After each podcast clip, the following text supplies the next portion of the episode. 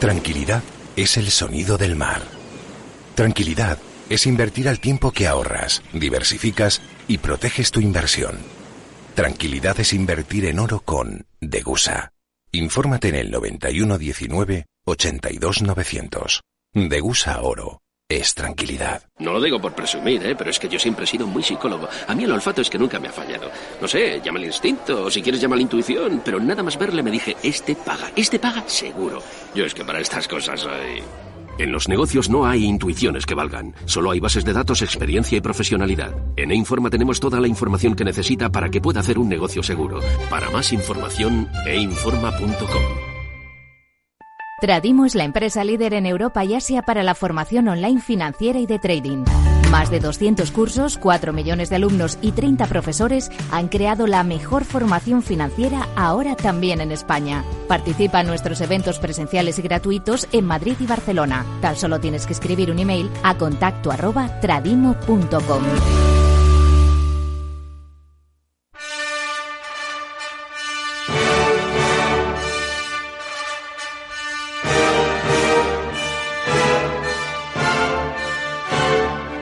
En Capital Radio comienza Sinfonía Capital con Javier Martí y Germán García Tomás.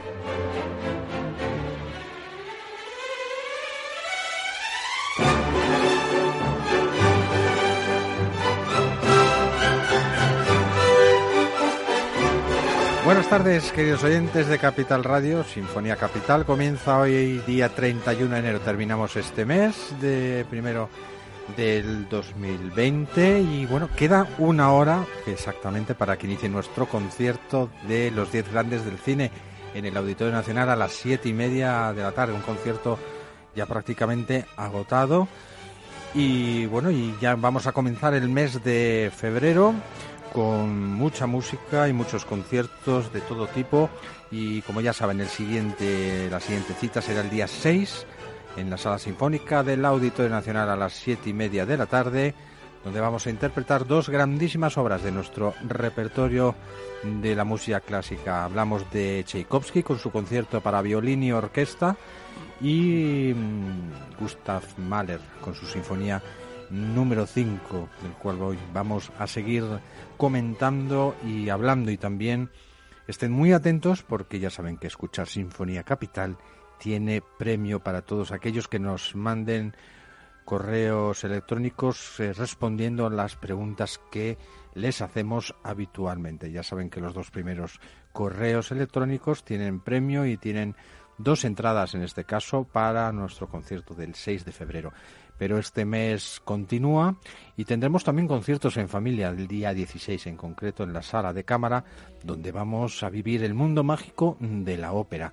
Así que pueden disfrutar eh, con sus hijos, sus nietos de este maravilloso concierto en la sala de cámara el día 16 de febrero. Y ya el día 26 damos un salto con el siguiente concierto de los grandes clásicos. En este caso es el turno de parte de la música española, donde el concierto Aranjuez del maestro Rodrigo y una obra de Lorenzo Palomo para concierto para guitarra y orquesta sonarán eh, también en el Auditorio Nacional y la Sinfonía número 9 de Antonin Borsak. De todo esto hablaremos hoy en sucesivos programas y antes de nada vamos a dar la bienvenida como siempre a Germán García. ¿Qué tal Germán? Muy bien, Javier, aquí estamos en esta tarde, en el último día de este mes de enero de 2020, a tan solo una hora, efectivamente, de ese concierto de los 10 grandes compositores de la música de cine, un concierto que bueno va a dar mucho que hablar porque se van a congregar algunas de las piezas más grandes de la historia del cine de los 10 más insignes compositores que nos ha legado el séptimo arte, pero tenemos para todos ustedes eh, la respuesta a la pregunta de la semana pasada que tenía que ver con precisamente el concierto para violín y orquesta de Tchaikovsky que escucharemos gracias a Simone Lamsma, que será la violinista solista de este concierto del día 6 de febrero. Les preguntábamos quién dirigió el estreno del concierto para violín y orquesta de Tchaikovsky en 1881. Y ese director de orquesta fue Hans Richter. También les preguntábamos dónde se estrenó. Era una pregunta doble, Javier. Y pues la respuesta, esta respuesta al lugar donde se estrenó el concierto era Viena, la capital austríaca. Viena y Hans Richter, esas eran las dos respuestas que nos tenían que dar para ganar una entrada doble para el concierto del día 6 de febrero. Y hoy tendrán ustedes una nueva oportunidad hasta las 8 de la tarde para conseguir dos entradas, asistir a este concierto dentro del ciclo Grandes Clásicos y vamos a plantear una pregunta, pero pasados unos minutos, relacionada con la Quinta Sinfonía de Mahler, que es la obra que se va a escuchar en la segunda parte del programa de, este día 6 de febrero, que va a dirigir el maestro ruso Daniel Raiskin a la Orquesta Clásica Santa Cecilia. Y bueno, pues de la quinta sinfonía de Mahler eh, se ha escrito muchísimo. Es una de las sinfonías de Mahler más interpretadas, junto con pues la segunda, Resurrección, eh, la cuarta también es muy interpretada. La primera que pudimos escuchar, ¿verdad, Javier? La temporada pasada. La Titán, la número uno. Efectivamente, la verdad es que siempre es una maravilla escuchar las sinfonías de Mahler, cualquiera de ellas, unas más fáciles y mm. otras más difíciles de digerir, podemos decir. comprender, en fin. Pero bueno, en cualquier caso, siempre muy buena música digna de escuchar, que además pasa como a veces, que hay que escucharlo varias veces y va entrando, ¿no? Es un tipo de música, pues no es Mozart, naturalmente. Eso es. Pero llegarla a comprender es una maravilla y nos hace evolucionar en el mundo de la música clásica, a la cual también hemos llegado al cine, inspirados todos nuestros compositores actuales en Mahler, Bruckner, Wagner, en todo este sinfonismo alemán, donde han bebido pues los grandes, los grandes del cine, ya que estamos hablando de este gran concierto de los 10 grandes del cine. Y bueno, pues es una maravilla. De hecho, ¿sabes, Germán? Hablando de otra cosa, eh, ¿conoces el disco que ha grabado John Williams con Anne-Sophie Mutter, Across the Stars? Digno de escuchar, auténticas suites eh, orquestales y una música clásica espectacular y escúchenla, escúchenla porque merece la pena. Un disco que ya ha salido precisamente a la venta en el sello Deutsche Grammophon en comunión. La violinista Sophie Mutter con John Williams, que también pues se pone eh, pone las notas y creo que también se pone al frente de la orquesta, creo que dirige también Efectivamente, eh, sus temas. Lo estrenó en Music en hace un par de semanas. Pero hoy tenemos que hablar de Mahler, tenemos que hablar de Mahler porque acercarse al universo maleriano es acercarse a la vida misma, a la vida y a la muerte, porque la quinta sinfonía en do sostenido menor comienza con una imponente marcha fúnebre, Trauers March. El inicio del primer movimiento nos pone en esa pista lúgubre, ¿no? Un ambiente ominoso, oscuro, con la fanfarria de las trompetas y bueno, es una marcha fúnebre que mm, más que rebelarse contra la muerte, contra el estado de la muerte, acepta la muerte como una parte de la vida. O sea, sabemos, conocemos, Javier, que Mahler era un obseso, un auténtico obsesionado por las marchas eh, fúnebres, porque la segunda sinfonía también tiene una marcha fúnebre, la primera sinfonía tiene una marcha fúnebre. Eh, el tercer movimiento, que es la famosa procesión de los animales del bosque que van procesionando el ataúd del cazador, ¿verdad? Basándose en un, en un óleo, en un cuadro. Y en la quinta empieza directamente el, el, mundo de la muerte. Pero claro, es que el viaje de la quinta sinfonía es hacia la luz y la oscuridad comienza, pero todo acabará de forma positiva. Otra pregunta, Germán. Son, hoy estamos muy reflexivos. Mm. ¿Qué les pasa a las quintas sinfonías, que son todas buenas? no hay quinta mala, no hay quinta mala. Quinta de Beethoven, quinta de Mendelssohn, quinta de Mahler, quinta de Sostakovich. Eso es. ¿Será casualidad o es que...? Qué pena que Brahms no hizo una quinta o que Schumann hiciera una quinta, ¿verdad? Es que las La quinta quintas... de Schubert, ¿sí? por ejemplo, también exquisita, cada uno en su estilo. En fin, bueno, hay tantas cosas de que hablar que es mejor adentrarnos en el programa de hoy, que además tendremos alguna entrevista, ¿no? Tendremos entrevistas, como siempre, tendremos entrevistas a dos directores de orquesta. Hoy nos vamos a poner en contacto con Oliver Díaz, que fue director musical del Teatro de la Zarzuela y está precisamente en el escenario del Coliseo de la calle de Jovellanos para dirigir una música maravillosa de Gonzalo Roig. es la zarzuela cubana Cecilia Valdés, que es un auténtico estreno mundial en España. Es una obra del año 1932 que se estrenó en eh, La Habana, pero nunca se había podido disfrutar de una zarzuela cubana. Con él hablaremos acerca de este auténtico acontecimiento, también de todos los proyectos en los que está inmerso Oliver Díaz como director. Y por otro lado también tenemos a un director de orquesta que es el, el, titular de la Sinfónica de Las Palmas. ¿Por qué vamos a hablar con él, Rafael Sánchez Araña? Porque han sacado un CD de música canaria, de música canaria en IBS Classical. Ahí tenemos eh, música interpretada también por Celso Albelo, por Pancho Corujo, dos tenores eh, canarios de la tierra. Eh, y la verdad es que es un proyecto discográfico muy, muy interesante en el que se ha enfrascado la Sinfónica de Las Palmas. Pues muy interesante esto de la música canaria que vamos a poder escuchar hoy. Y la verdad es que mm, no me imagino, no me tengo ganas, tengo ganas de que llegue esa, esa muestra CD que vamos a escuchar hoy. Pues vamos antes que nada entrar en el universo de la muerte, ¿no? De la mano de Mahler y la marcha fúnebre con que se inicia la quinta de sus sinfonías.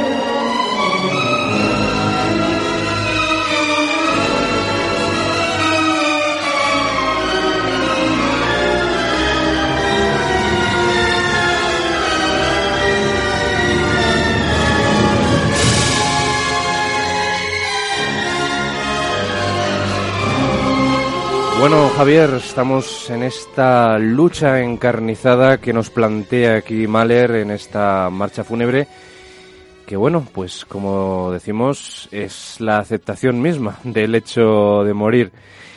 El primer movimiento, la marcha fúnebre de la Quinta Sinfonía en Do sostenido menor, que compuso en los veranos de 1901 y 1902, porque Mahler era un compositor que escribía en verano. cuando Es un compositor de veranos. Sí, cuando Buena, sus buena apreciación. Germán. cuando sus funciones como director de orquesta, como gran y afamado director de orquesta, le dejaban un poquito de tiempo para componer sus obras. Y ahora sí, atentos todos nuestros oyentes porque viene la pregunta de esta semana, donde van a poder ganar dos entradas aquellos que nos contesten por correo electrónico la respuesta correcta. ¿Cuál es el correo? info arroba fundacionexcelentia.org. Ahí nos deben mandar la respuesta antes de las 8 de la tarde. Y la pregunta de esta semana es la siguiente. Y ya que estamos hablando de la función como director de orquesta de Mahler, vamos a preguntarles de qué famosa institución musical fue director Mahler durante 10 años, desde 1897 hasta 1907. Si lo saben, nos tienen que escribir a la dirección que Javier les ha detallado y que ustedes conocen ya de sobra. Que les voy a repetir, info arroba fundacionexcelentia.org y ahí nos contestan la respuesta a la pregunta que nos ha formulado Germán. Y los dos primeros pues tendrán la oportunidad de disfrutar en directo el 6 de febrero a las 7 y media de la tarde con la Orquesta Clásica Santa Cecilia estas dos maravillosas obras, la Quinta Sinfonía de Mahler y el concierto para violín y orquesta de Tchaikovsky.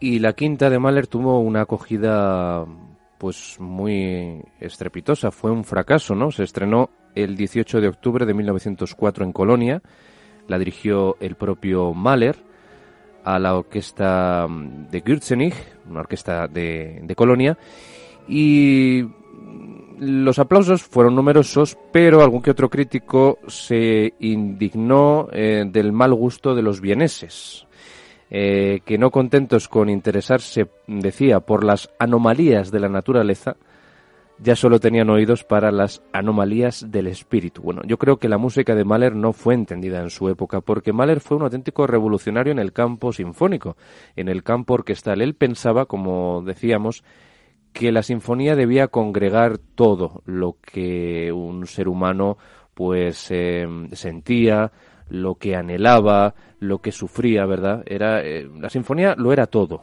para Mahler, ¿no? Y ahí volcaba, claro está, su propia experiencia personal.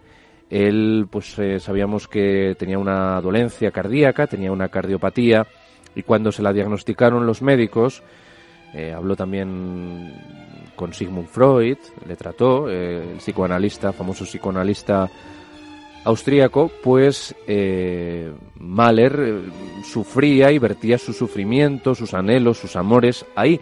De hecho, la quinta sinfonía de Mahler tiene un adagietto maravilloso, que es el cuarto movimiento, adagietto para cuerdas y que todos ustedes conocen, que Luchino Visconti utilizó para su película los años 70, Muerte en Venecia, basándose en la obra homónima de Thomas Mann. Ahí nos encontramos ante una auténtica declaración de amor de Gustav Mahler hacia su mujer, Alma. De hecho, cuando componía Javier, cuando iba componiendo la sinfonía, le iba pasando el, pentagrama a Alma Mahler y Alma iba diciendo lo que le iba pareciendo, porque Alma era también una gran compositora, ¿no? Una gran artista de su época, muy deseada por los hombres de Austria. Ya conocemos pues las relaciones que tuvo después de la muerte de Gustav Mahler en 1911 con grandes eh, artistas de la época de, de, Austria. Y bueno, pues efectivamente había mucha confidencia entre Mahler y, Alma. Y les vamos a repetir la pregunta para todos aquellos que se animen y no lo han hecho todavía, pues que nos escriban a info@fundacionexcelentia.org. ¿De qué famosa institución fue Mahler director musical? Desde 1897, durante 10 años. 10 años. Pues eh, contéstenos a este correo electrónico hasta las 8 de la tarde que tienen. Así que anímense. Y bueno, pues ahí les esperamos todas sus respuestas.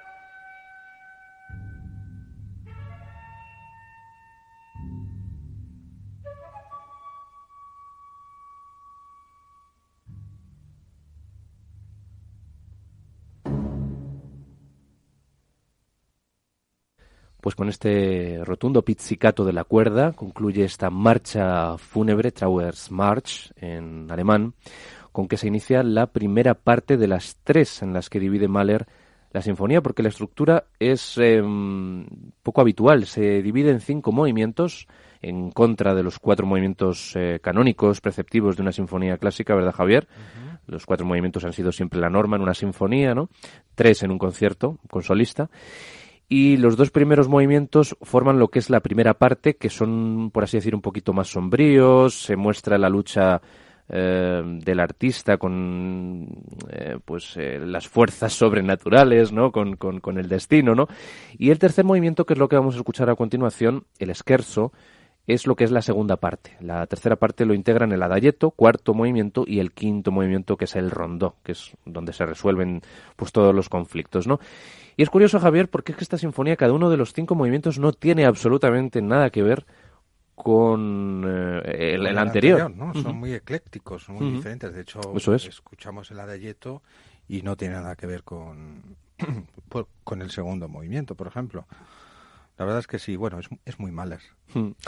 Y siempre decimos que para escuchar a Mahler hay que mm, detenerse, hay que dedicarle tiempo, porque no es una música que se pueda poner de acompañamiento, de fondo musical, no, es una música que hay que sentarse a escuchar y a paladear, porque a es que si no... A estudiar, a meditar y a comprender, porque, porque Mahler componía de esa manera un músico que, como decimos, vertió toda su vida en sus sinfonías, en sus ciclos de canciones y que, de nuevo, en esta temporada, pues la Fundación Excelente apuesta por, por Mahler y nos ofrece la quinta sinfonía, que es la más interpretada, yo creo que sin ningún género de duda, en todo el mundo de Junto todas con las la sinfonías. Segunda, quizás, ¿no? Mm, la segunda sí. también tiene Están ahí, ahí, sí. un gran éxito, bueno, pues quizás por el coro final tan espectacular, ¿no? Mm. La resurrección.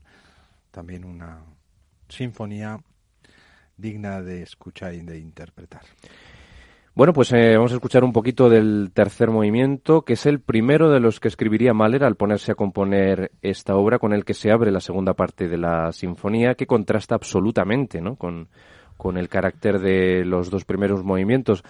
Del eh, segundo movimiento, que lo tituló como Tormentosamente, ahora pasamos a un poderosamente no demasiado rápido, porque a Mahler le gustaba indicar en alemán cada una de las em, formas en las que el director tenía que interpretar, y los músicos de la orquesta, claro, eh, cada uno de los pasajes, de los movimientos de sus sinfonías, y lo hacía en alemán, ¿no? En contra de la famosa terminología italiana, allegro, andante, presto, pues él no utilizaba nada de eso, ¿no? Sino que ponía todos los títulos, eh, al menos en la mayoría de las sinfonías lo hace así, ¿no? De, de su corpus sinfónico, todo en alemán, ¿no? Y bueno, aquí parece que em, pues eh, el artista ha descubierto la luz, la afirmación, lo positivo, ¿verdad? Parece que todo, las nubes se han, se han aclarado, ¿no? Y lo que hace aquí Mahler es jugar en este esquerzo con una base rítmica que es el Landler y que tiene que ver mucho con el vals, porque el Landler es el, la forma primigenia, Javier, sabemos que es la forma primigenia del vals, de la que se basan Johann Strauss, hijo, y toda la familia Strauss, toda la dinastía, para desarrollar el vals. Y me comentaba a micro cerrado Javier que a veces parece que estamos eh, escuchando un poema sinfónico de, de Richard Strauss, ¿verdad? del otro Strauss que no tiene nada que ver con la familia Strauss, el compositor bávaro, ¿no? Y es que los posrománticos son muy parecidos, ¿verdad? Mahler, Richard Strauss, pero Bruckner no tanto, ¿verdad? Parece que Bruckner sigue un poquito la tradición más beethoveniana, más vienesa, ¿no? Es más, más duro, ¿por qué Mm. no decirlo? Más marmóreo, ¿no? Es como más... eh, Frío. sí, Pero intenso.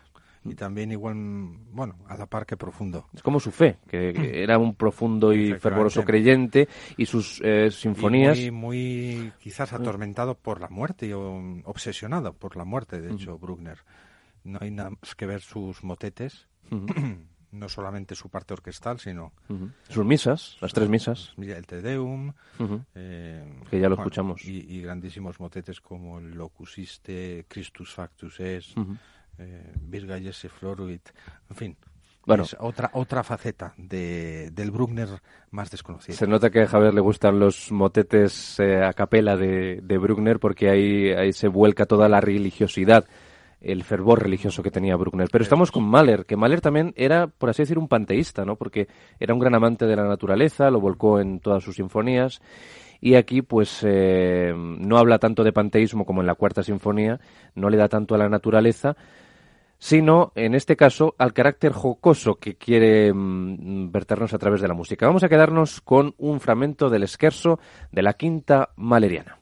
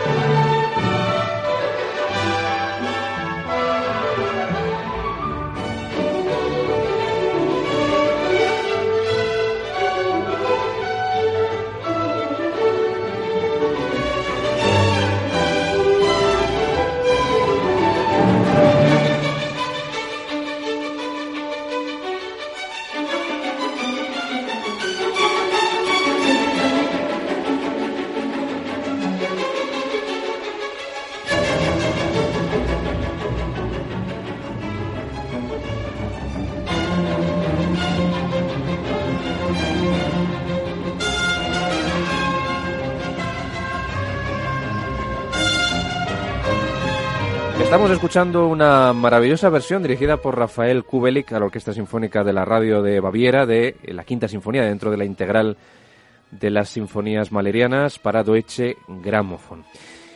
Bueno, pues vamos a cerrar ya el primer bloque de Sinfonía Capital, no sin antes eh, recordar, Javier, la pregunta que tiene que ver con esta sinfonía. Y la pregunta que les hemos planteado tiene que ver con la institución. Nos tienen que decir el nombre de la institución musical que dirigió Gustav Mahler durante 10 años, prestigiosísima institución musical y de la que se dice que se convirtió Javier al catolicismo de su proveniente judaísmo. Pues efectivamente, si conocen la respuesta, escríbanos un correo electrónico a info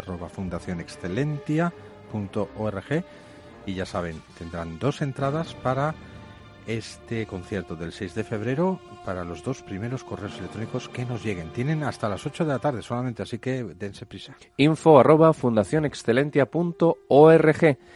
¿Qué famosa institución musical dirigió durante 10 años Gustav Mahler? No se vayan, que venimos, continuamos en unos instantes aquí en el magazine musical de Capital Radio. Están escuchando Sinfonía Capital con Javier Martí y Germán García Tomás. ¿Está tu bufete bien posicionado en Google? El 77% de usuarios buscan los servicios que necesitan Internet. Si no te encuentran a ti, encontrarán a tu competencia. En comunicación jurídica llevamos 20 años ayudando a dar visibilidad a empresas del sector legal. Web corporativa, estrategias publicitarias, marketing en redes sociales.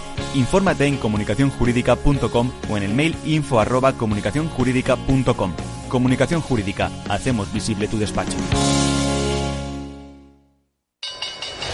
¿Quieres aprender a invertir? En XTB encontrarás la oferta formativa online gratuita más sólida del mercado, así como una cuenta demo para que practiques hasta que estés preparado. Entra en xtb.es y apúntate. Producto difícil de entender. La CNMV considera que no es adecuado para inversores minoristas debido a su complejidad y riesgo. Están escuchando Sinfonía Capital con Javier Martí y Germán García Tomás. Bueno, pues seguimos en Sinfonía Capital y recuerden que hoy estamos con el concierto que vamos a ofrecer el 6 de febrero en el Auditorio Nacional, en los serie Grandes Clásicos de la Fundación Excelentia, con esta quinta sinfonía de Mahler y el concierto para violín y orquesta de Tchaikovsky. Y tenemos una pregunta pendiente, ¿verdad, Germán? Eso es. Que nuestros oyentes tienen que contestar para bueno, pues si quieren dos entradas para este maravilloso concierto Orquesta Clásica Santa Cecilia, bajo la dirección de Daniel Reiskin y bueno, la violinista Simone Lamsma, mm, que además no hemos hablado mucho de esta violinista, ¿verdad, Germán? Pero acaba de interpretar en la con, la orquesta Concertgebouw eh, de Ámsterdam unos conciertos espectaculares y bueno y recién terminados vendrá con nosotros al Auditorio Nacional. Pues, ¿cuál es la pregunta que nuestros oyentes tienen que contestar? Pues nuestros oyentes nos tienen que decir mm, de qué famosa institución musical fue director durante diez largos años en su carrera como director de orquesta Gustav Mahler, desde 1897 hasta 1907. Si lo saben, y quieren ganar una entrada doble para el día 6 de febrero con Tchaikovsky y Mahler, escríbanos a la dirección info arroba fundacionexcelentia.org antes de las 8 de esta tarde de viernes. Ya saben que ese es el límite que siempre les eh, ponemos para los dos primeros oyentes, los más rápidos que quieran responder y acudir a los conciertos de la Fundación Excelentia. Además, Germán, vamos a decir una sorpresa que no saben nuestros oyentes y a lo mejor tú tampoco. Hemos visto cómo empezaba esta sinfonía de Mahler, ¿no? Con un, trompeta espectacular Una fanfarria. y brillante, pues hemos invitado al solista, trompeta de la Orquesta Filarmónica de Berlín, para que nos acompañe este día e interprete con nosotros esta sinfonía. Así que vengan con nosotros, contesten la pregunta y saben, hasta las 8 de la tarde tienen para contestar. Pues ya saben, bueno, con esta información que les ha dado Javier, ahora de, de última hora, podemos decir, ¿no? Pues les animamos todavía más si cabe a que participen. Y bueno, ahora vamos a cambiar totalmente de tercio, de registro, de época, de estilo, porque nos vamos al mundo de la zarzuela cubana, porque el Teatro de la Zarzuela de Madrid está ahora mismo poniendo en escena por primera vez en España una zarzuela cubana. Y se trata de una obra que es un auténtico emblema dentro de este género como es Cecilia Valdés del compositor Gonzalo Roig, una zarzuela que se estrenó en el Teatro Martí de La Habana en 1932, pues eh, el mismo año en que se estrenó aquí en el Teatro Calderón de Madrid. Luisa Fernanda de Moreno Torroba, así que fíjense ustedes qué año más maravilloso para el mundo de la lírica. Con vamos a hablar de esta zarzuela con el director musical de esa producción, de esta nueva producción del Teatro de la Zarzuela, con el maestro Oliver Díaz, que ha sido director musical también del Coliseo de la calle Jovellanos. Pero antes vamos a escuchar la maravillosa música, el preludio inicial de Cecilia Valdés de Roig.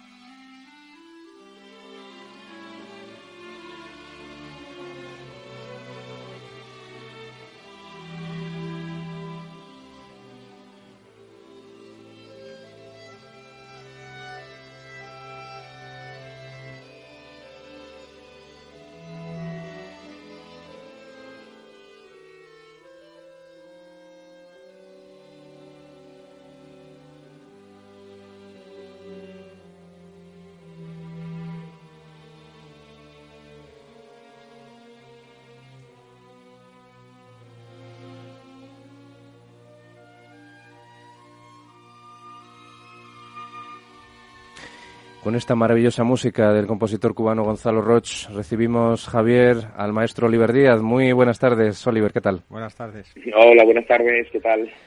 Bueno, cuéntanos un poquito cómo van esas funciones de Cecilia Valdés, este acontecimiento histórico en Madrid.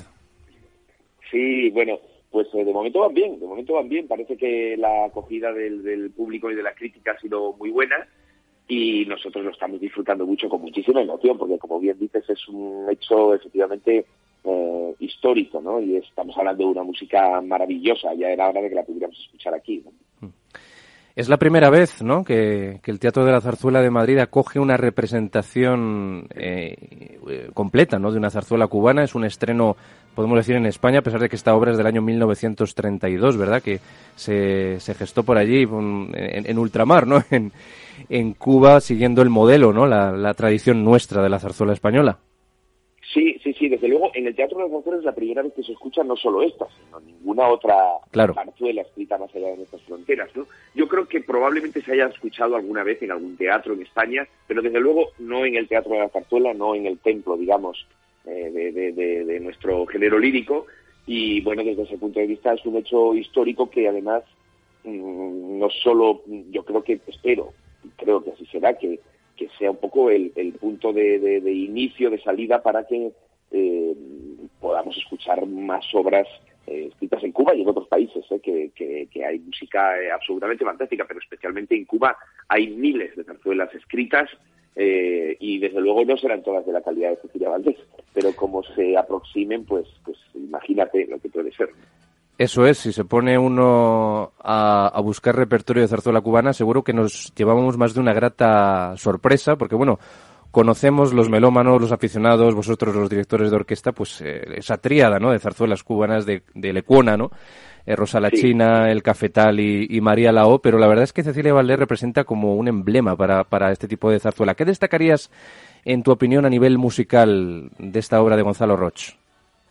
Bueno, yo creo que lo, lo, lo, principal, lo que a mí me llamó más la atención una vez que me sumergí un poco en la partitura, es esa, eh, lo primero, esa diversidad de, de, estilos eh, aparente, pero que luego guarda una tremenda relación con la historia. O sea, uno cuando ve la partitura, eh, eh pues, pues, ve una cierta heterodoxia en, en, algunas cosas en la escritura, pero enseguida uno profundizando un poco más se la cuenta de esa división que, el compositor hace tan clara entre los momentos de puro lirismo y los momentos de amor, digámoslo así, eh, como mm, de alguna manera lo, dibuja a través del lenguaje universal eh, utilizado por todos los grandes compositores para los grandes dúos de amor, estamos hablando de los grandes sinfonistas y los grandes compositores de ópera de zarzuela, eh, pero como cuando ya vamos al terreno de los sucesos más digamos, eh, que entroncan un poco más con, con, la, con la cuestión eh, racial y con la cuestión cubana,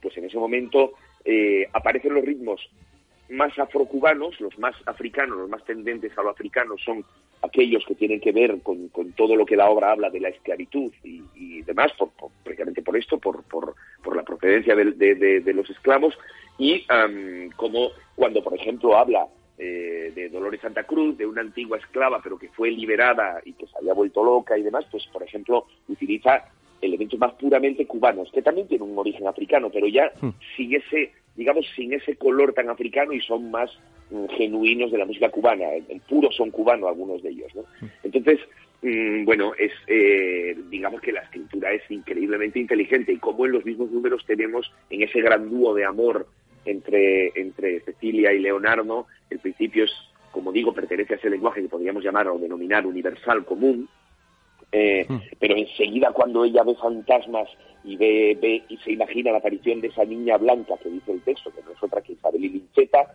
pero podría haber sido cualquiera, es lo que le ha ocurrido a ella, a su madre, a su abuela y probablemente lo que le va a ocurrir a su hija. ¿no? Cuando entramos en ese terreno, la, a, pesar de que ella es, es una mulata blanca, eh, cuando, cuando, entramos en ese terreno aparece la música más, eh, más racial, ¿no? Eh, bueno, es, es, es, una absoluta genialidad por parte del compositor cómo, cómo manejar todo esto, ¿no? Como al final de la partitura casi hay dos temas principales en la obra, que son ese de Cecilia Valdés que escuchábamos al principio justo de la obertura, que está presente todo el tiempo, y luego hay un tema que es un poco que representa un poco el tema del destino de lo africano, de los cubanos, como al final de la partitura, en el melodrama, pues eh, cuando hay el desenlace de toda la obra, cuando sucede eh, eh, todo esto, pues eh, como mm, de repente un tema se convierte en el otro con, una de una manera absolutamente magistral, parece casi magia, ¿no? La verdad es que escuchando la partitura, como tú dices, Oliver, uno se pasma, ¿no? Se asombra de la capacidad de los recursos técnicos que tenía Gonzalo Roch a nivel de manejo de la orquesta, ese sinfonismo, ese aliento sinfónico maravilloso y ese manejo de las voces, también con la influencia, también a veces en ocasiones hasta de la opereta, ¿no? Porque mm, hay ciertas influencias de, este género musical. Un, compositor que, la verdad es que mm, tenía mucho, mucha ciencia.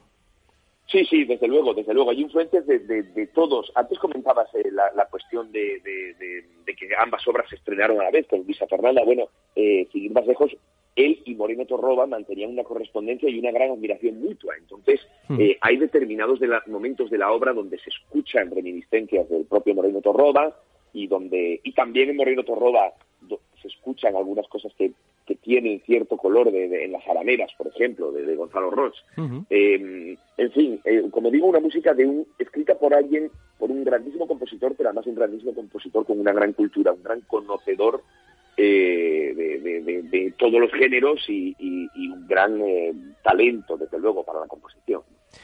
La zarzuela se basa en la novela homónima, ¿no? De Cirilo Villaverde, Cecilia Valdés o La Loma del Ángel, que era en su época una auténtica denuncia, ¿no? De las condiciones de esclavitud de, de los indígenas de, de esa población proveniente de África de los negros eh, africanos, ¿no? Y también sigue el montaje, ¿no? De Carlos Wagner, en el que participas, eh, Oliver, mm, sigue un poco la estela, ¿no? De, de, ese, esa reivindicación, ¿no? De la libertad y, también la convivencia, ¿no? Entre los mestizos y, los blancos, ¿no? De, la época. Sí, sí, sí, sí. Desde luego el montaje de Carlos, eh, como bien dices, mantiene, eh, trata de mostrar eh, todo esto y, todo un simbolismo, ¿no? Digamos que perpetuamente está en, el escenario esa imagen de la, de la caña de azúcar, de los campos de caña de azúcar, en contraposición con, con, ese, con esa especie de, de, casa mm, que podría pertenecer a la mano antigua, al, pues eh, digamos un poco como símbolo de las dos Cubas de lo que sucede, ¿no? Eso está eh, perpetuamente, como digo, en el escenario y, muestra efectivamente, pues lo que tú bien dices, ¿no? Esa mezcla eh, de entre el, entre todo lo cubano, entre los españoles adinerados, digámoslo de alguna manera, que llegaron allí y que hicieron negocios en Cuba, y sus hijos, que son los que ellos denominan criollos, bueno, ahí está toda, toda esa mezcla, ¿no? Y toda la mezcla un tanto eh, política, porque a veces los hijos de los propios españoles que están estudiando en La Habana y que nacieron en, Cuba, mm. eh, pues se vuelven defensores, eh, como es lógico, bueno, en este caso, se vuelven defensores de lo cubano en contra de, un poco de, todo lo que los españoles, bueno, estábamos haciendo allí, que digamos que no todo era bueno, De hecho, hay un momento de la representación, yo estuve el día del estreno, Leonardo Gamboa, pues coge una bandera, ¿no? Eh, esgrime una bandera de, de, Cuba, ¿no? Y, delante de todos, pues claro, hace la exaltación de, de La Habana, de la capital de, de la isla caribeña, delante de, pues de toda su familia y, pues eso de esos de esos eh, españoles que habían emigrado a Cuba y que habían muchos de ellos claro sus hijos nacido allí.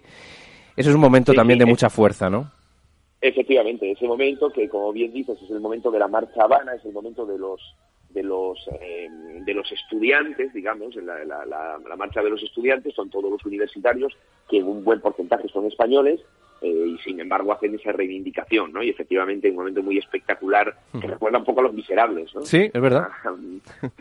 Eh, pues él efectivamente coge esa bandera gigante cubana y hace un poco pues eso, apología o defensa ¿no? de, de, la que es su patria, porque a fin de cuentas el eh, Leonardo de Gamboa nace en, Cuba. Pero a pesar de todo, Oliver, la puesta en escena eh, se ha llevado em, un poquito más adelante, ¿no? Se ha llevado los años 50, creo, ¿no? Em, sí. Es como más moderno. Se ha llevado pre-revolución, digamos. Antes de la revolución de Castro, sí.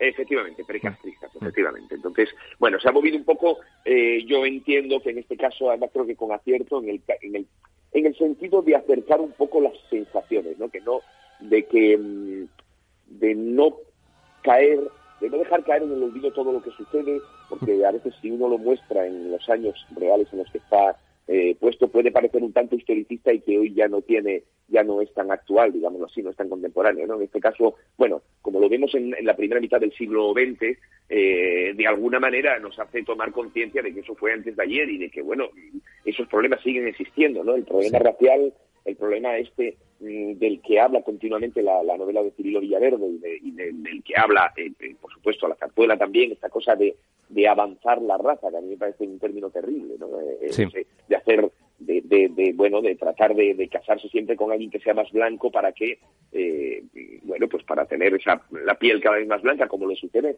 a la propia Cecilia Valdés, casi al final de la obra, cuando se ve con su niña, lo único que le consuela es que la niña es como Leonardo, es absolutamente blanca.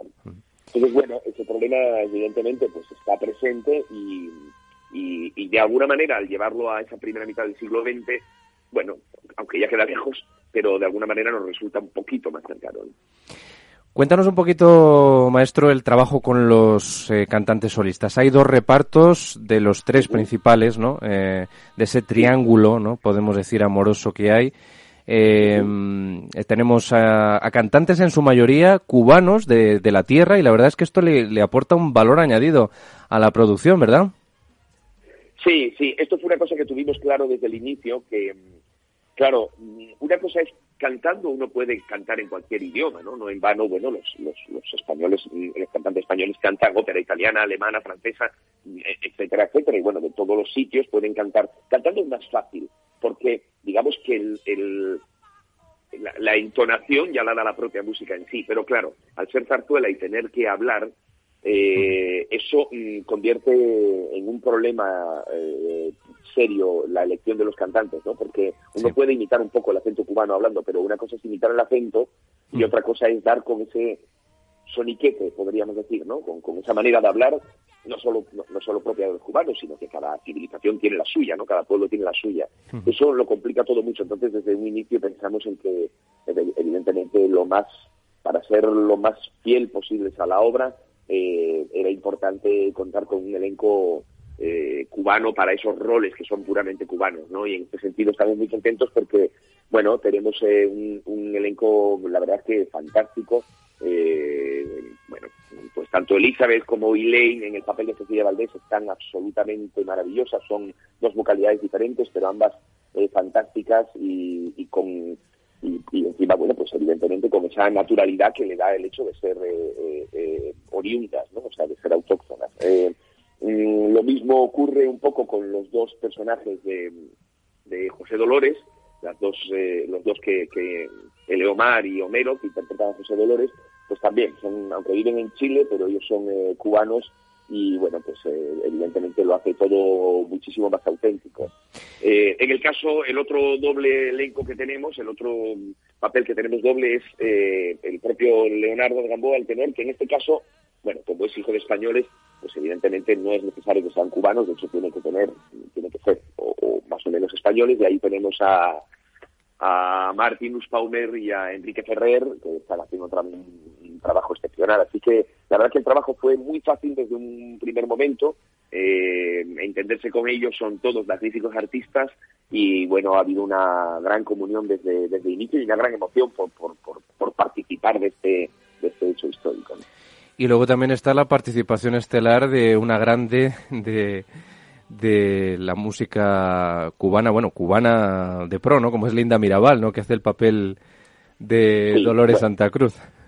Sí, sí, contar con Linda Mirabal ha sido un lujo porque estamos hablando de, una de las cantantes ya no cubanas, sino una de las cantantes que tiene una carrera internacional maravillosa, eh, que, bueno, que es una artista con mayúsculas y en este caso, pues bueno, tener el lujo de poder eh, contar con ella para este rol, que efectivamente además a ella pues, lo, lleva en el ADN, lo lleva en la sangre, ¿no? con lo cual es eh, absolutamente maravilloso y además que ella mm, es impresionante mm, la, escena que tiene, la presencia que tiene y desde luego es impresionante también su vocalidad, ¿eh? es una cosa de verdad que llama la atención. Rotunda además con esos graves que tiene, ¿verdad? esa manera de...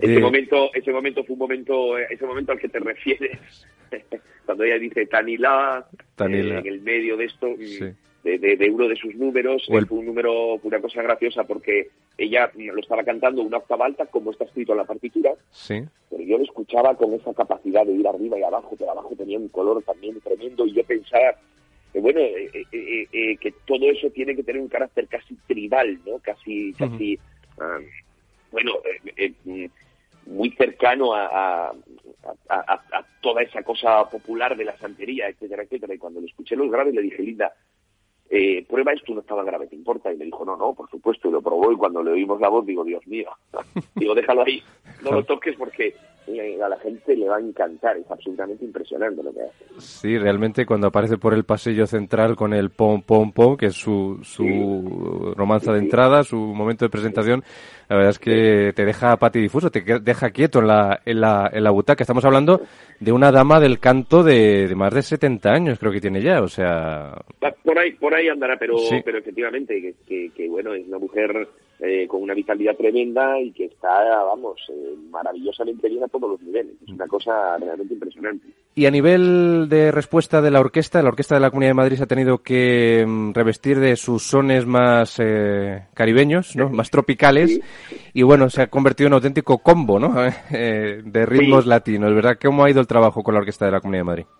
Bueno, muy bien. La verdad es que la Orquesta de la Comunidad de Madrid mm, nos conocemos desde hace muchísimo tiempo, desde que yo venía en tiempos antes ya de antes del director musical como, como invitado y luego el tiempo que estuve de director musical en la casa y demás, son ya muchos años trabajando juntos, muchos ensayos, muchas funciones, nos queremos mucho, o eso quiero pensar yo, y nos llevamos muy bien eh, y nos conocemos muy bien, ¿no? Entonces, eh, yo les conozco muy bien a ellos y ellos a mí me conocen muy bien también, con lo cual la colaboración, el trabajo es siempre muy fácil, de una gran cercanía, de una gran confianza y bueno, me es muy fácil siempre convencerles para que para llevármelos a mi terreno, ¿no? Y la verdad que están haciendo una orquesta con un oficio tremendo, eh, con muy buena respuesta, eh, una orquesta que cuando se trabaja con ellos ofrece muy buena calidad y que, que, verdaderamente lo hemos pasado y lo hemos disfrutado mucho en los ensayos, con la peculiaridad que sabíamos que eso existía desde un inicio, mm, que es, eh, bueno, esta obra necesitas que, es evidente cuando uno lo escucha que la percusión tiene un papel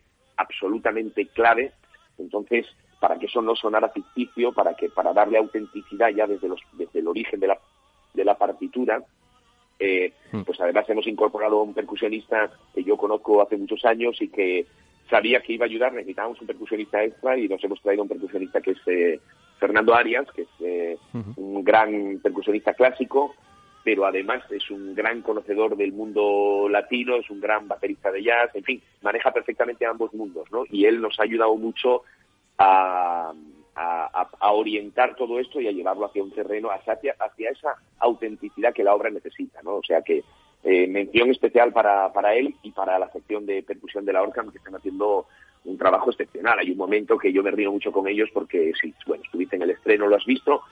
Y sin ánimo de hacer un spoiler a, nuestros oyentes que vayan a ir, pero bueno, hay un momento eh, muy espectacular, que es una danza cubana, un palo, donde se queda solo la percusión durante mucho tiempo con esa danza, con esa danza cubana y que resulta tremendamente cansada para ellos, ¿no? Y que la verdad es que siempre pasamos muy buenos momentos con eso. Sí, la verdad es que es un auténtico espectáculo ver ver en escena a los bailarines eh, cubanos y ver, escuchar, ¿no? Mejor dicho, en el foso, pues eh, eh, esa manera de tocar con, con, con pues ese fervor, ¿no? Racial, ¿no? Podemos decir, ¿no? Que, que tiene esta música de Gonzalo Roch. Bueno, maestro, eh, ya te veremos, eh, bueno, un poquito menos, pero bueno, seguirás ligado el Teatro de la Zarzuela. ¿Qué tal ha ido la, etapa saliente? podemos decir, bueno, te vimos también en Mirenchu, ¿no? En la producción esta en versión de concierto de, Jesús Guridi. Y a partir de ahora, ¿la relación con el Teatro de la Zarzuela sigue siendo estrecha? Sí, sí, sí, sí. Mi, mi colaboración, mi, etapa en el teatro ha sido una etapa eh, fantástica eh, con una relación maravillosa con, todo el mundo y con los cuerpos estables del teatro, con el coro y con la orquesta, que nos queremos, como decía, eh, muchísimo y efectivamente, eh, bueno, mi, mi, relación va a estar ahí. Ahora llega una época en la que en los próximos 3, 4 años tengo muchísimo trabajo de orden sinfónico y muchísimo trabajo de orden operístico, pero evidentemente voy a seguir vinculado a la casa y voy a seguir haciendo zarzuela y música española, que es algo que me gusta muchísimo. ¿Y mm, nos puedes avanzar algo de los próximos meses tras esta Cecilia Valdés? Sí, sí, claro que sí. Bueno, de momento tengo buena parte de la temporada aquí en Madrid en el teatro. ¿eh? Ahora mismo ya estoy empezando a ensayar, eh, mientras estamos con funciones por la noche, estamos empezando a ensayar ya la próxima producción, que es la producción de Zarza, en este caso, Aguazucarillos y Aguardiente.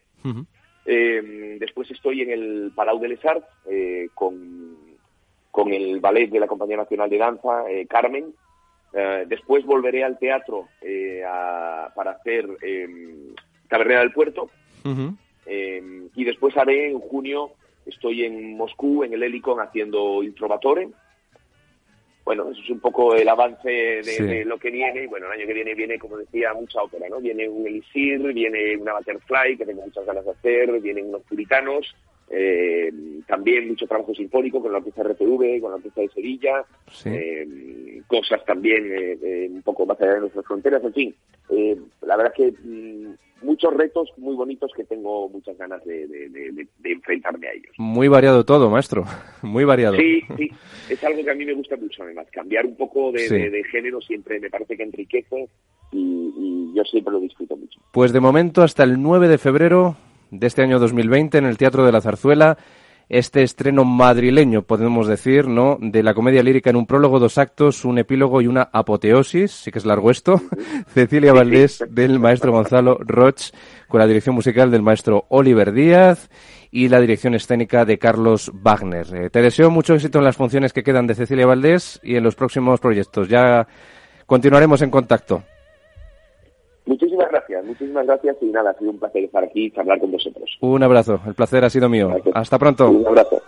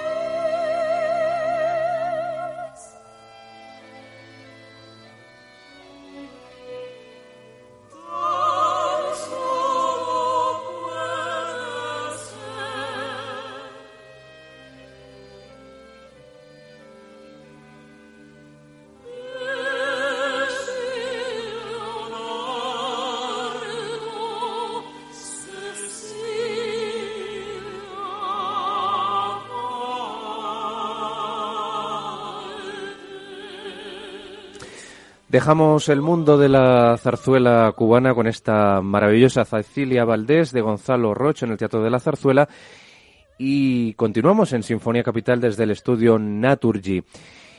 Y ahora vamos a recordarles de nuevo la pregunta para que ustedes participen hasta las 8 de la tarde de hoy viernes, día 31 de enero para optar a dos entradas para el concierto del día 6 de febrero en el Auditorio Nacional, Sala Sinfónica, con el concierto para violín y orquesta de Tchaikovsky y la Quinta Sinfonía de Mahler. Precisamente de Mahler eh, va la pregunta, tiene que ver con el puesto de dirección que mantuvo durante diez largos años. Nos tienen que decir al frente de qué institución se puso al frente durante una década Gustav Mahler, y si lo saben, conseguirán una entrada doble para este concierto del día 6 de febrero, la pregunta habitual que cada viernes en Sinfonía Capital les lanzamos. Escríbanos rápidamente a info arroba fundacionexcelentia.org info arroba fundacionexcelentia.org y los dos primeros que sean más rápidos y den con la respuesta correcta, como digo, estarán allí con una entrada doble el 6 de febrero en este concierto del ciclo Grandes Clásicos de la Fundación Excelentia.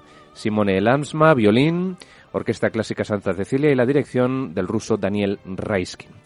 Y ahora vamos a hablar de un gran disco para conmemorar el vigésimo aniversario de la Orquesta Sinfónica de Las Palmas, Cantos Isleños. De él hablaremos con el director de esta orquesta, Rafael Sánchez Araña. Así suenan estos cantos isleños.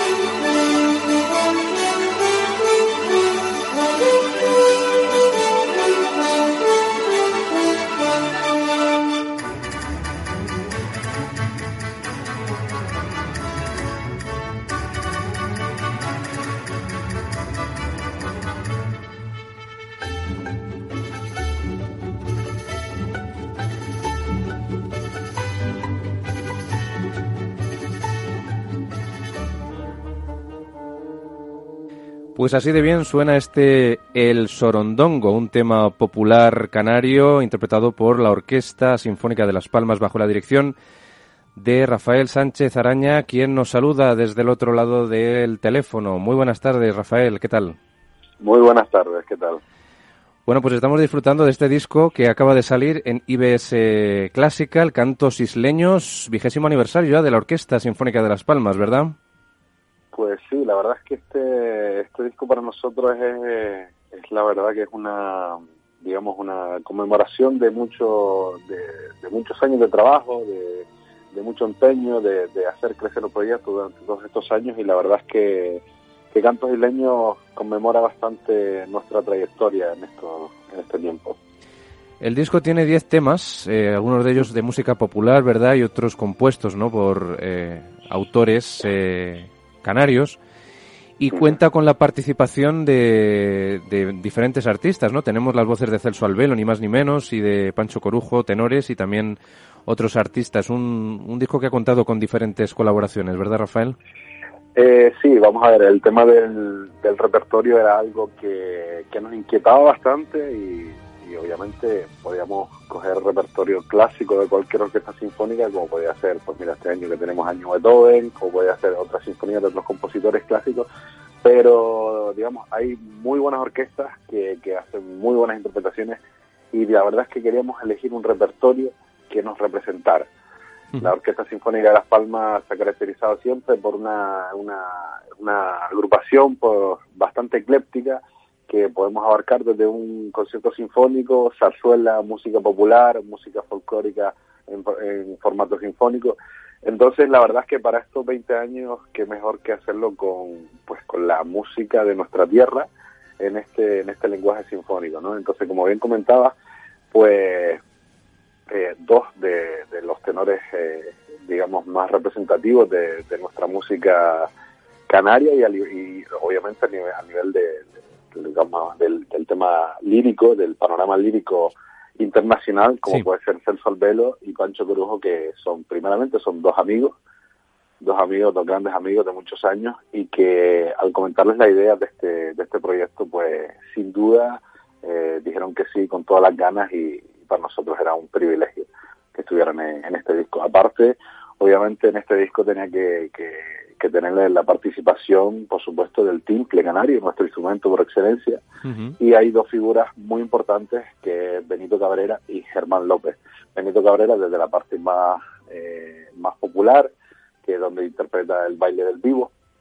Y luego Germán López, que interpreta eh, Chipude, composición de su maestro, José Antonio Ramos, el desaparecido José Antonio Ramos hace más de 10 años, que llevó el timple al digamos al mundo del jazz, al mundo de la improvisación, de otras de otras músicas y hizo una, un desarrollo muy importante de, nuestro instrumento. Entonces, digamos, pues están estos tres maestros eh, representados del timbre representados en este en este disco Cantos y Leina. Y por supuesto tenemos que también nosotros eh, el folclore canario la música popular canaria tiene una gran eh, tradición de voces de, cantores, de, gente que, que, conoce muy bien el folclore y que, ha desarrollado a través del canto mucha mucha tradición. Entonces teníamos obviamente obligación moral de incluir dos de las mejores voces de la música popular canaria, como puede ser Alba Pérez e Iván Quintana. Aparte de esto, pues hemos tenido eh, la inclusión de, nuestro coro, el coro de la Sinfónica de Las Palmas, dirigido por la maestra Maite Robaina. Es un coro de reciente creación, hace aproximadamente dos años que, se han, que ha, comenzado la andadura de este coro. Y la verdad es que, para nosotros era muy importante que, estuvieran para, pues precisamente para poner un punto y, y seguir a este, a este 20 aniversario. Un disco, por lo que vemos, eh, Rafael, muy participativo, con lo mejor de cada casa, que se suele decir, ¿verdad?, en este ámbito. Y tenemos, pues, eh, títulos como, pues, el que escuchábamos, ¿no? El Sorondongo, Malagueña, lo has mencionado tú ya, El Baile del Vivo, ¿no? Tamadaba, Algo de lo Nuestro, Gran Canaria, o Alma Llanera, ¿Quién no conoce Alma Llanera, verdad? Es que es, un emblema. Obviamente, Alma Llanera, obviamente Alma Llanera no pertenece al, al, folclore canario, pero por la historia que hemos tenido y que, y que lamentablemente todavía tenemos eh, en Canarias es la relación con Venezuela. O sea, muchos de nuestros, de nuestros antepasados tuvieron que emigrar a Venezuela y, y de hecho se, se, forma parte de nuestra historia actual. Ahora mismo también tenemos, incluso en la propia orquesta, tenemos eh, compañeros de Venezuela que han, que han migrado para Gran Canaria y para otras islas, pues buscándose la vida por, por digamos, por las diferentes situaciones que, que se pueden estar viviendo por allá. Entonces, esta relación eh, pues constante que ha tenido Canarias con Venezuela y Venezuela con Canarias, pues éramos también, digamos así, un pequeño homenaje a eso, a esa gente, ¿no? Que ha, que ha tenido que, dejar su tierra para ir a buscar, pues, otra, eh, otros caminos. Entonces Alma Llanera termina este, este disco como, como algo, como un homenaje hacia, hacia toda esa gente. Un homenaje a la inmigración venezolana mm, que acoge Canarias, ¿verdad? Y también un ejemplo, Rafael, de la Navidad Canaria, ¿no? También tenemos aquí un ejemplo representativo con esta obra de, de Francisco Chirino y, Benito eh, Cabrera. Eh, Navidad Canaria, obviamente el, la, el folclore y la música popular canaria son realmente es un, es un ámbito bastante rico en música y obviamente no podía ser menos el tema de, de los villancicos. Hay villancicos eh, maravillosos, aquí hemos seleccionado concretamente cuatro villancicos, que digamos los más representativos, donde el coro tiene una parte muy importante. Y hemos querido incluirla pues precisamente también por el hecho de que el, disco se ha presentado pues poco antes de, Navidad, entonces la fecha navideña, lo grabamos en julio pero eh, con, el, con el objetivo de darle ese toque, ese toque navideño también. Entonces ahí está un poco representado, un poco prácticamente todos los palos, por así decirlo, de, de, la música popular canaria. Si hay alguien que le podemos preguntar, ¿no? Por eh, Canarias y, la Asociación Musical de las Islas, pues, pues a lo mejor nos viene a la cabeza la voz de Alfredo Kraus cantando el Paso Doble Islas Canarias, o a lo mejor algunos mucho más eh, versados en el campo de la música sinfónica nos hablarían de Teobaldo Power, ¿no? Y sus cantos canarios. Yo creo que son eh. emblemas también, ¿no? Que a lo mejor a veces son un poco manidos, ¿no? A la hora de asociar eh, la música con, con las islas. Pues, primeramente, obviamente, quien no conoce a Alfredo Kraus y quien no se ha emocionado con, con, Alfredo Kraus cantando no solo el Paso de las Canarias, sino el, que es para nosotros nuestro himno de Gran Canaria, que es eh, el Sombra del Nulo, que casualmente está, está Sombra del Nulo que está incluido en, este disco. Eh, Alfredo Kraus, pues, ¿qué, podemos decir de Alfredo Kraus? para nosotros, pues, eh, pues ha marcado un hito en la historia, en la historia de la música, incluso en la historia en general de Canarias que para nosotros lo tenemos como, de hecho tenemos el nombre de nuestro auditorio, que tenemos la suerte de, poder actuar con frecuencia en esta sala, esta magnífica sala, y que lleva su nombre y para, para cualquier canario, para, cualquier gran canario y cualquier canario en general de las islas, eh, pues es un orgullo, un referente y un, eh, digamos, un, un, ejemplo de inspiración incluso, ¿no? de una persona de, pues de unas islas eh, aisladas, valga la redundancia, en el medio del Atlántico pues que pues que haya tenido esa repercusión a nivel mundial no entonces para nosotros es, eh, es un orgullo la, la imagen de, Alfredo Gravas por supuesto. Y lo que comentaba de Tobaldo Power pues precisamente Cantos Canarios era una de las propuestas iniciales mm. del del repertorio que íbamos a incluir en este disco. Al final por una cuestión de minutaje no pudimos incluirlo pero por supuesto la tenemos eh, es una obra que hemos interpretado, interpretado en varias ocasiones en, con, la, Orquesta Sinfónica de Las Palmas. Eh, recientemente, por ejemplo, hace pues, un año, año y poco, lo interpretamos en el, en el concierto, décimo concierto homenaje a las víctimas del, pues, del vuelo JK-52, que, que, fue el accidente que fue en Madrid hace 10 años y que perdieron la vida muchísima gente.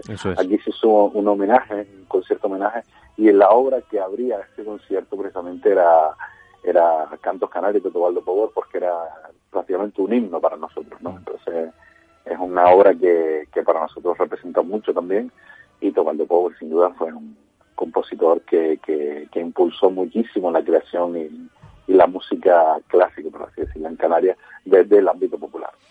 Y cómo condensó, ¿no? Eh, el, genial Teobaldo Power, el, el alma canaria en una pieza sinfónica de apenas 10 minutos y que ayudó tanto a popularizar a Ataulfo Argenta, ¿no? Con esa, pues esa grabación mítica que tiene con la Orquesta Sinfónica y que él, pues, eh, pues paseaba por el Festival de Canarias y por, y por más de un, de un eh, festival español, ¿verdad? Es que es, una pieza maravillosa. Eh, sí, es un mini, mini poema sinfónico, pero la verdad es que, que cuando, cuando uno la escucha, la verdad es que hace un pequeño viaje por toda Canarias, ¿no? Entonces tiene desde, de malagueñas hasta el propio himno oficial que ahora tenemos, como es el, el arrojo canario, ¿no?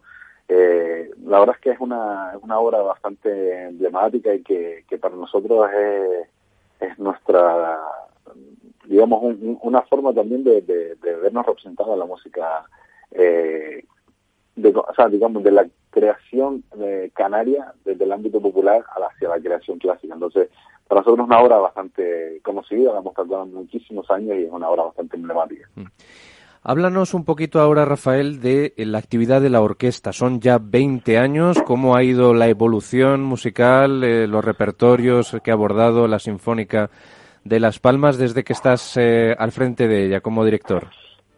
Eh, bueno, yo nací musicalmente, ah, nací en esta orquesta. O sea, yo llevo 20 años en la orquesta y yo era violinista de la orquesta, lo que posteriormente pues estudié dirección, estuve estudiando en Alemania, Italia y al final pues hace desde el 2017 soy tengo la suerte de ser el titular de, esta orquesta esta orquesta se ha caracterizado porque pues principalmente por eh, eh, digamos prácticamente el 99% por no decir el 100% son músicos canarios afincados en Canarias y eh, básicamente se desarrolla en hacer una programación bastante ecléctica. Nosotros tenemos una programación aproximadamente de unos 10 proyectos al año aproximadamente y donde realizamos pues desde eh, el festival de ópera que hacemos con, con, la, con, con amigos caneros de la perdón eh, festival de zarzuela perdón.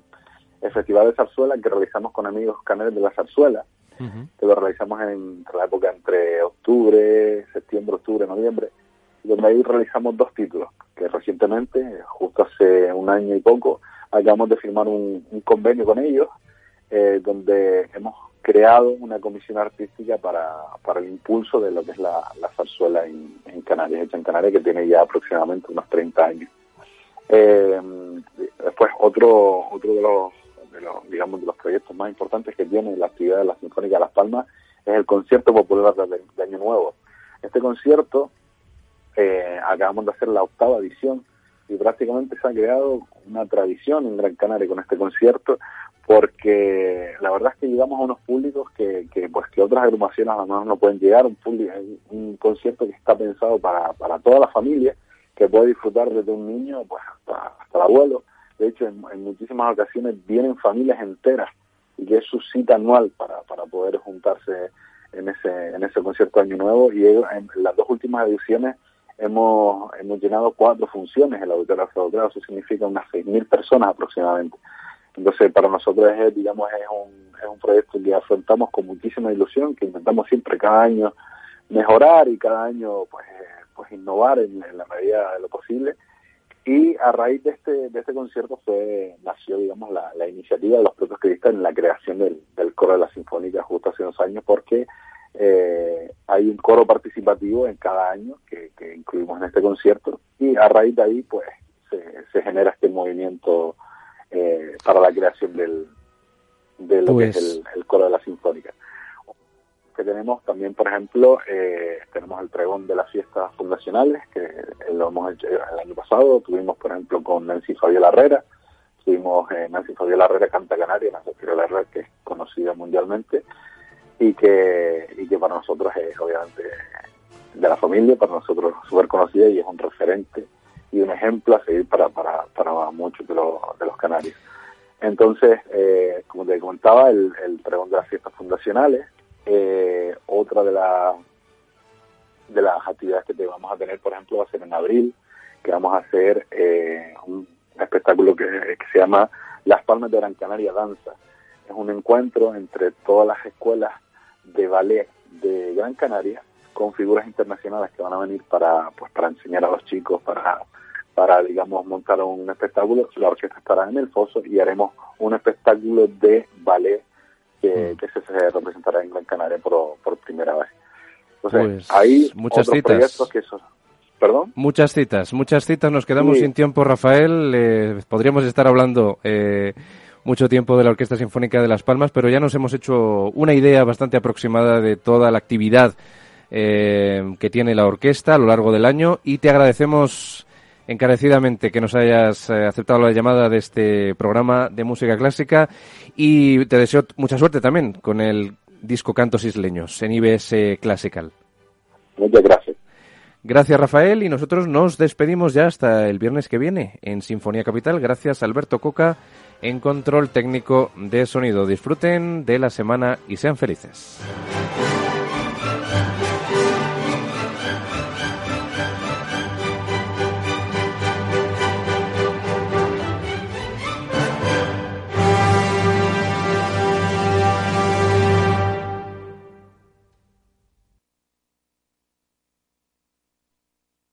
Este sábado gratis con el periódico Expansión Guía de Fondos de Inversión. Conozca todas las claves para invertir en fondos. Descubra los productos más rentables y sepa las mejores opciones según su perfil de inversor. Esta guía es la herramienta imprescindible para sacar la máxima rentabilidad a su dinero. Acuda a su kiosco y consiga la guía de fondos de inversión. Este sábado gratis con Expansión. No te imaginas lo que nos ha pasado en la empresa. Nos han cifrado todos los datos y nos piden un rescate para desbloquearlos. Y todo por abrir un correo electrónico infectado. Menos mal que nosotros estamos protegidos con las soluciones de OnRetrieval que monitoriza, fortifica y gestiona la ciberseguridad de forma remota. ¿Y ellos pueden evitar que esto ocurra? Claro. OnRetrieval controla tus sistemas a distancia. Están vigilando las redes de tu empresa las 24 horas del día. Y yo que pensé que esto a las pymes no les podía ocurrir.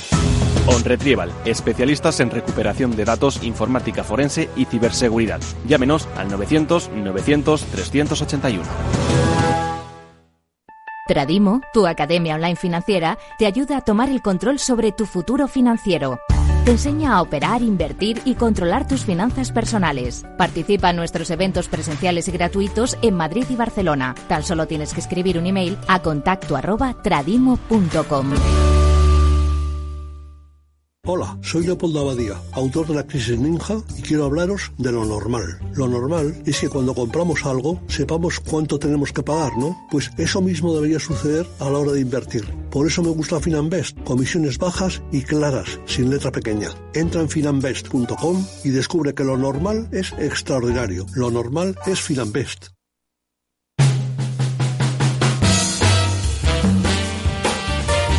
Capital Radio música y mercados.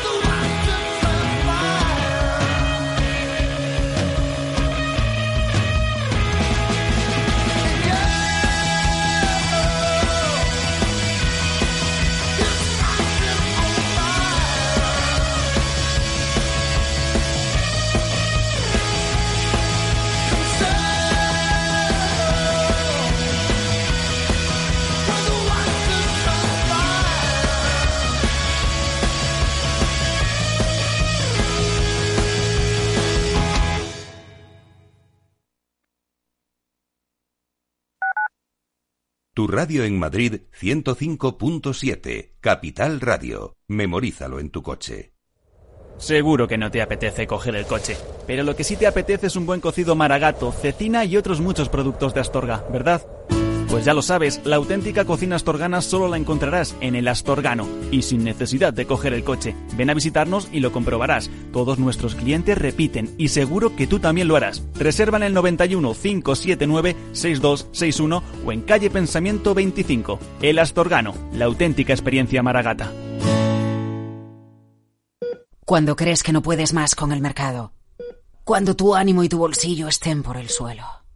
Cuando una operación fallida te hunde porque no ejecutaste el stop loss. Never give up. No te rindas, Mario Draghi no lo hizo. Pon la radio, pon Capital Radio.